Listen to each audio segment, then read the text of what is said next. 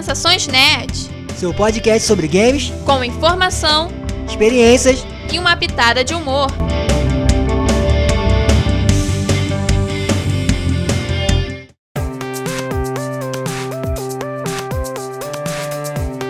E aí, pessoal? Eu sou a Beta. Eu sou o Fabrício Gnomo. E no programa de hoje vamos falar sobre o caso do Play 5 que teve seus códigos hackeados.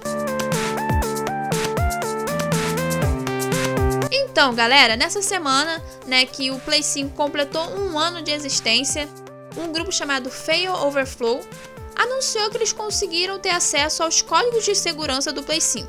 Uma forma, uma das formas de hackear o console. Ele não foi hackeado em si, mas só o fato deles terem acesso a esses códigos já meio que acende um alerta, né, dentro da Sony. É, e esse grupo já é conhecido aí por hackear o PlayStation 3, né? O o Switch e o PlayStation 4, né?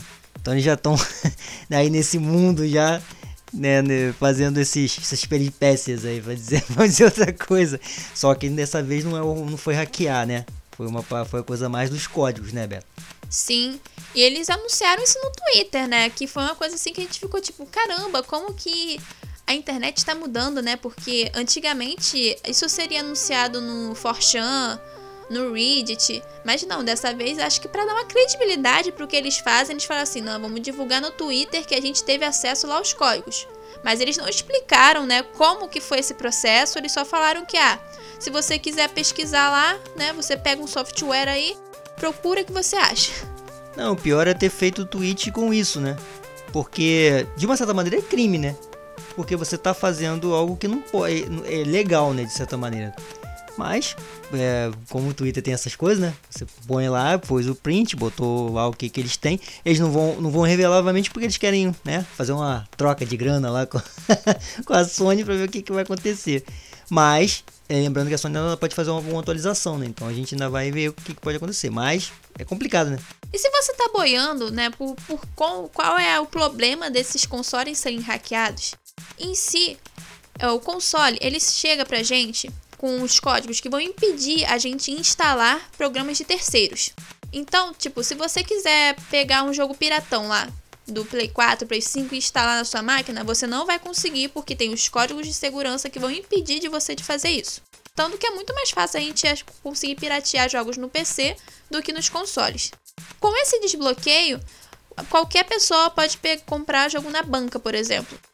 É, na verdade, são os, os piratas que já tiveram muitos lá, né, lá atrás, né? Acho que eu até comentei com o Beto durante a semana, quando a gente, quando aconteceu isso na semana passada, que a fama do PlayStation 2, né? E somente o PlayStation 2, um também, mas o 2, teve muito da questão do pirata aqui no Brasil, né? Então vendia na rua, vendia tudo. E isso aconteceu, não aconteceu nesse nesse último, né? Nesse PlayStation 4 Teve até coisa de pirata, mas não acho que não foi tão forte. O PlayStation 3 também foi. Então, esses. É, por causa dessas proteções, né? Só que a gente não vê que nunca acaba, né? Então a pirataria continua nesse sentido.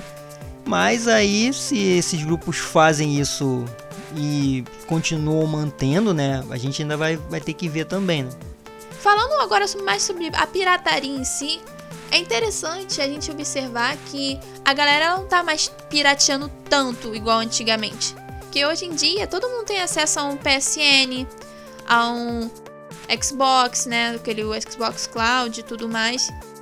Então, é, as pessoas não veem necessidade de expor o seu aparelho, o seu PC no, a riscos, se você, a pessoa pode, com um custo menor, conseguir aqueles jogos.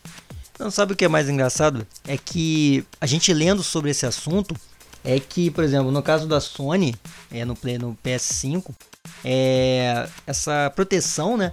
Ela pode ser quebrada, né? Como aconteceu, né? Não quebrou, não hackeou, mas já teve essa questão da, desse, desse coisa de destravar ali.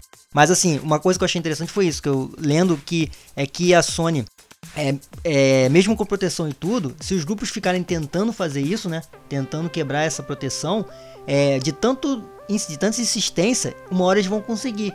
Então foi o que eu falei da atualização. Isso que é muito doido, né? Porque você tem a proteção e mesmo assim, se os grupos. A gente lendo sobre isso, os grupos continuarem fazendo esses. Pegando essas tentativas, uma hora eles conseguem quebrar essa, essa proteção, né? Então é o que é mais, mais doido, né? porque é, foi o que você até falou, Beto, que eu até, até, até adianto a questão do, do que você falou da PSN.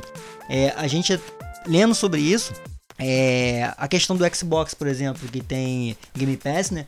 Você tendo o jogo é, online, né? Você tendo um jogo com um serviço desse, você meio que in, é, vai inibir um pouquinho isso, né? Na questão da, da, pirataria, na questão dessas coisas de você quebrar esses, esses códigos, porque você não vai precisar de, tipo, fazer o seu, o seu Playstation ficar destravado, né? Ficar sem... sem ficar, você poder usar qualquer, qualquer tipo de jogo nele. Mas você... Só que você tem um serviço, né? E a PSN não trabalha dessa maneira, né, Beto? Sim, porque ao contrário da, da Xbox, eles, tipo, eles vão disponibilizar lá os jogos, né? Às vezes com alguns descontos e tal. Mas igual a Xbox faz de, tipo, deixar mais não sei quantos jogos gratuitos na biblioteca deles, não tem isso. Tipo, a gente encontra jogos na PSN que são lançados às vezes gratuito. Tipo, ah, jogo tal ficou gratuito, tá gratuito por tanto tempo. Só que é aquela coisa, tipo, a pessoa pega, resgata, acabou. Se é quem não resgatou naquela época, não vai conseguir resgatar mais. É, essa questão dos serviços eu acho que é bem importante de. de... É um, um, ponto importante, né? Um dele, um dos pontos, né? Porque isso vai, como, como eu estava falando, inibe essas ações. Porque você não vai querer, não vai querer né, faz, fazer algo disso com seu videogame, né? Sendo que você tenha um serviço desse que você pode ter os jogos lá, entendeu? É, mas a, a, questão da pirataria é, não, não, não vai acabar, né? Obviamente não vai acabar. Porque sempre alguém que vai ter que vai querer pegar esse, né? Esse, esse, esse mole, né? Entre aspas, né? Mas só que esses serviços inibiriam também.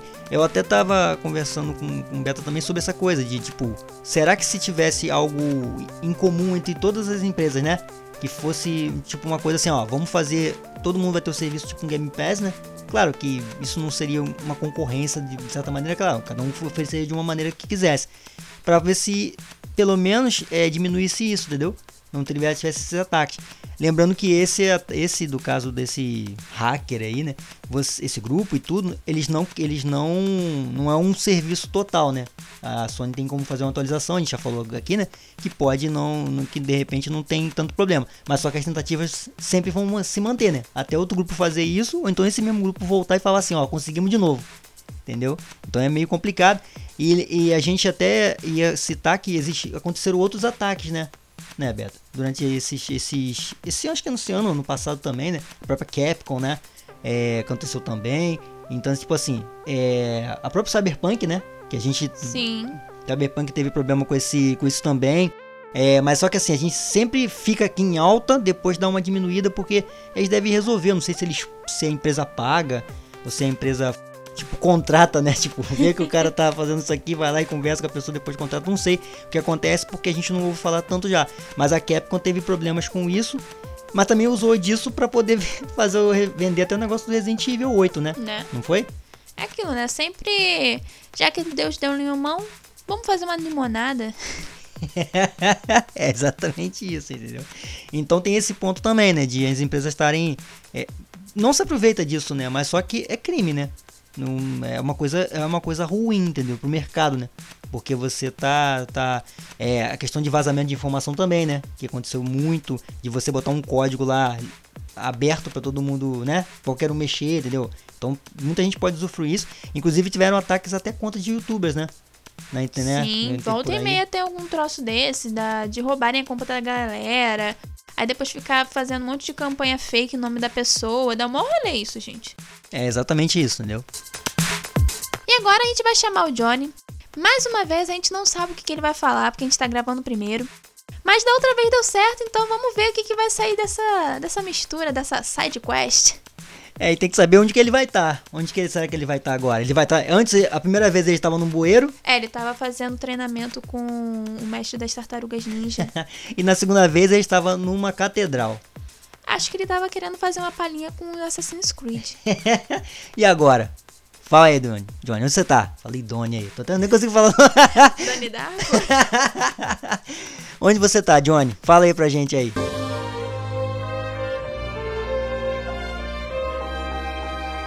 Side Quest.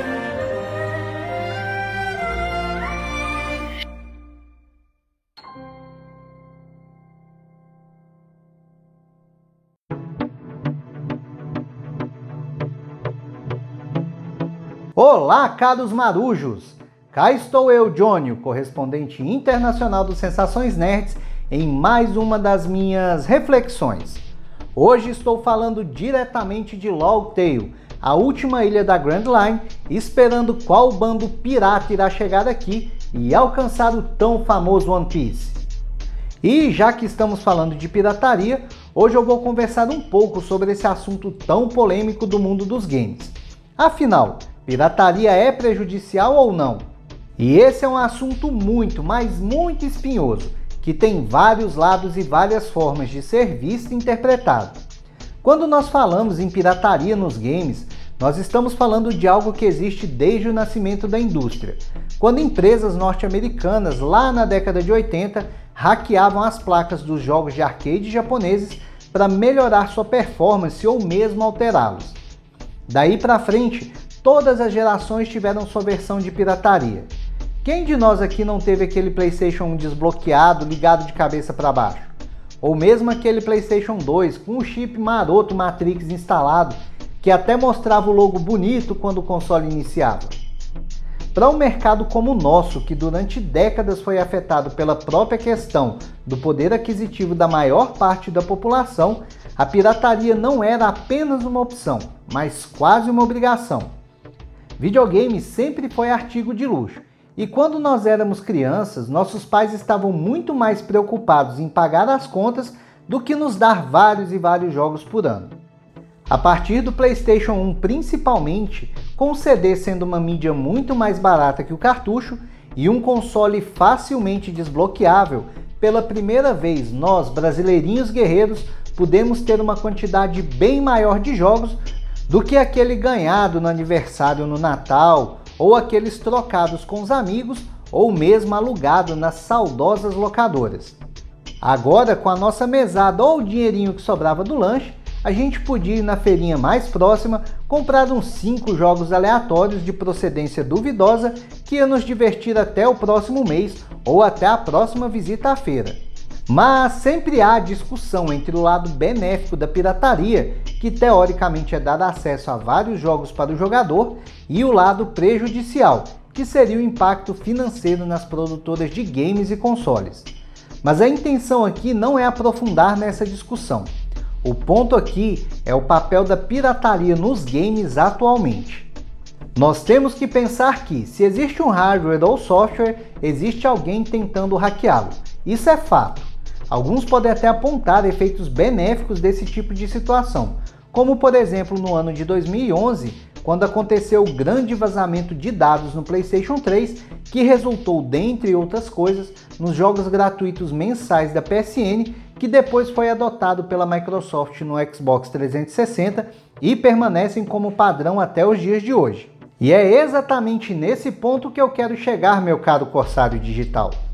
Desde a geração Xbox 360 e PlayStation 3, nossos queridos consoles estão constantemente ligados na internet.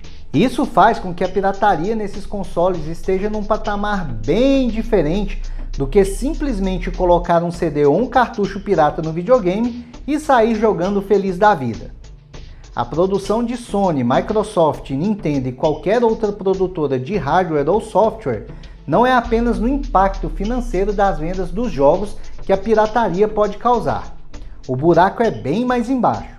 Burlar o sistema do console para eliminar a validação de um jogo original é também abrir o sistema para toda informação guardada nele. Ou seja, seu IP, dados pessoais, cartão de crédito, tudo corre sério risco de ficar exposto. E isso já aconteceu lá em 2011. Na época, vários usuários reportaram à Sony compras em seus cartões que não foram realizadas por eles. Ou seja, quando falamos em pirataria, nós temos que pensar em uma porta que se abre para os dois lados. O acesso irrestrito que você tem ao sistema do console é o mesmo que um hacker tem aos dados que você coloca nele. E um sistema desprotegido pode facilmente decretar a morte de um console ou de uma empresa. É claro que na nossa situação atual, o preço dos jogos está completamente fora da realidade econômica confortável da grande maioria dos gamers brasileiros. Mas antes de sair com a sua camisetinha escrito Piratei Jogos, gostoso demais, em uma passeata anti-Nintendo, não se esqueça, nem todos os piratas da Grand Line são gente boa. E deixando aqui bem claro que eu não estou tomando partido aqui de nenhum dos lados. Eu apenas quis mostrar que hoje em dia, quando falamos de pirataria digital, estamos falando de um assunto muito mais amplo e muito mais complexo do que o simples ato de rodar um jogo pirata em seu console ou PC. Mas chega de conversa por hoje. Um companheiro meu acabou de ver no telescópio um navio chegando ali no horizonte. E segundo ele, parece que a bandeira pirata tem uma caveira e um chapéu de palha. Bom, vou ficar aqui esperando eles desembarcarem para dar as boas-vindas ao lar do One Piece. E se você gostou do meu conteúdo e quer conhecer um pouco mais do meu trabalho, você me encontra todas as semanas no YouTube, no canal Final Quest Project, com vídeos sobre RPG eletrônico e nostalgia gamer. E também no Instagram, no arroba Final Quest Project, onde eu posto todos os dias conteúdo gamer, geek e nerd. Então, é hora de recolhermos o nosso loot, acumularmos nossos pontos de experiência e nos prepararmos para a nossa próxima aventura. Eu vejo você na próxima quest.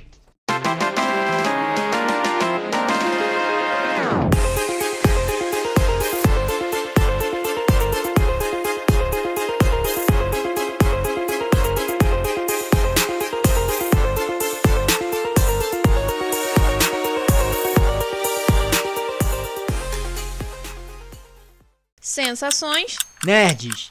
E agora, antes de encerrar o nosso programa, eu vou comentar um pouco sobre o problema que deu essa semana, que um monte de gente não estava conseguindo acessar alguns jogos da Steam. É, que são jogos protegidos por um sistema anti-pirataria chamado Denovo, que ele funciona de forma online. Só que quando a pessoa estava indo acessar o jogo, estava dando erro no sistema e tal. Aí a galera foi descobrir que essa licença, junto com essa tal de de novo, tinha expirado. Aí passou um tempo até as empresas irem renovarem essa licença. E isso funciona. Vamos explicar mais ou menos como que isso funciona. Esse de novo, ele serve para pegar, fazer com que a pessoa que comprou aquele jogo, ela se conecte com o sistema deles e seja permitida abrir o jogo dentro do PC dela. Então, por exemplo, se você tem um jogo, você comprou o jogo, mas a sua internet está desligada, você não consegue abrir o jogo. Isso já aconteceu várias vezes comigo, tá, gente? então, é, cria uma questão, né, de que muita gente critica esse sistema porque tem isso, tipo, pô, se o jogo é single player, não precisa estar tá online para jogar. Mesmo assim, eu tenho que ter internet para jogar ele porque senão não consigo acessar é uma coisa a se discutir para programas mais futuros, quando a gente tiver mais tempo de pesquisa, mas eu achei interessante eu citar isso assim no final do programa, porque eu acho que tem um pouquinho a ver né, com o tema geral que a gente falou hoje. Mas a pergunta que não quer calar, isso vai acontecer de novo? Bem, só quando a licença expirar, né? Ué, mas a empresa chama de novo. Então, a, a, a possibilidade de acontecer de novo é de novo. Agora vamos para as nossas redes sociais. Siga a gente no Instagram, arroba snn.net, no Facebook, arroba sensaçõesnet e acompanhe o nosso blog, www.sensaçõesnerds.blogspot.com. Então é isso, galera. Acho que vocês estão percebendo que nossos programas estão mais curtinhos, mas é porque a gente está gravando mesmo no flash para é, poder ter conteúdo. É delivery. É delivery. é Sensações Nerd Delivery aí pra vocês. e acho que semana que vem ou na próxima a gente já vai estar tá postando nosso TCC para vocês ouvirem. Né? espero que vocês gostem. Não, outras vezes eu já falei, né? Que espero que vocês não gostem. Não prometa. Não prometa porque a gente não sabe. É, por isso que eu falei, semana que vem ou na próxima. Pode ser da próxima da próxima. De novo. Pô, mas a gente vai apresentar o TCC dia 30. Se não for daqui a pelo menos a duas semanas, a gente não vai apresentar o TCC. Ele sabe. Vai, ó, ele que edita os negócios, ó. Se eu tirar um zero no TCC, a culpa é dele. Então é isso. Depois de muita palhaçada nesse final de programa, espero que vocês tenham gostado mais uma vez, né? Repetindo isso. Então, mais alguma coisa para você falar, Fabrício, antes da gente terminar? Não. não, só agradecer a galera que tá ouvindo aí a, esses deliveries agora, que agora vai ser o nome vai ser delivery. esses pro, programas mais curtinhos e agradecer a participação do Johnny também, que é sempre, é sempre legal. Então é isso, pessoal. Até o próximo programa aí. Valeu! Valeu, pessoal. Até a próxima. Até o próximo delivery.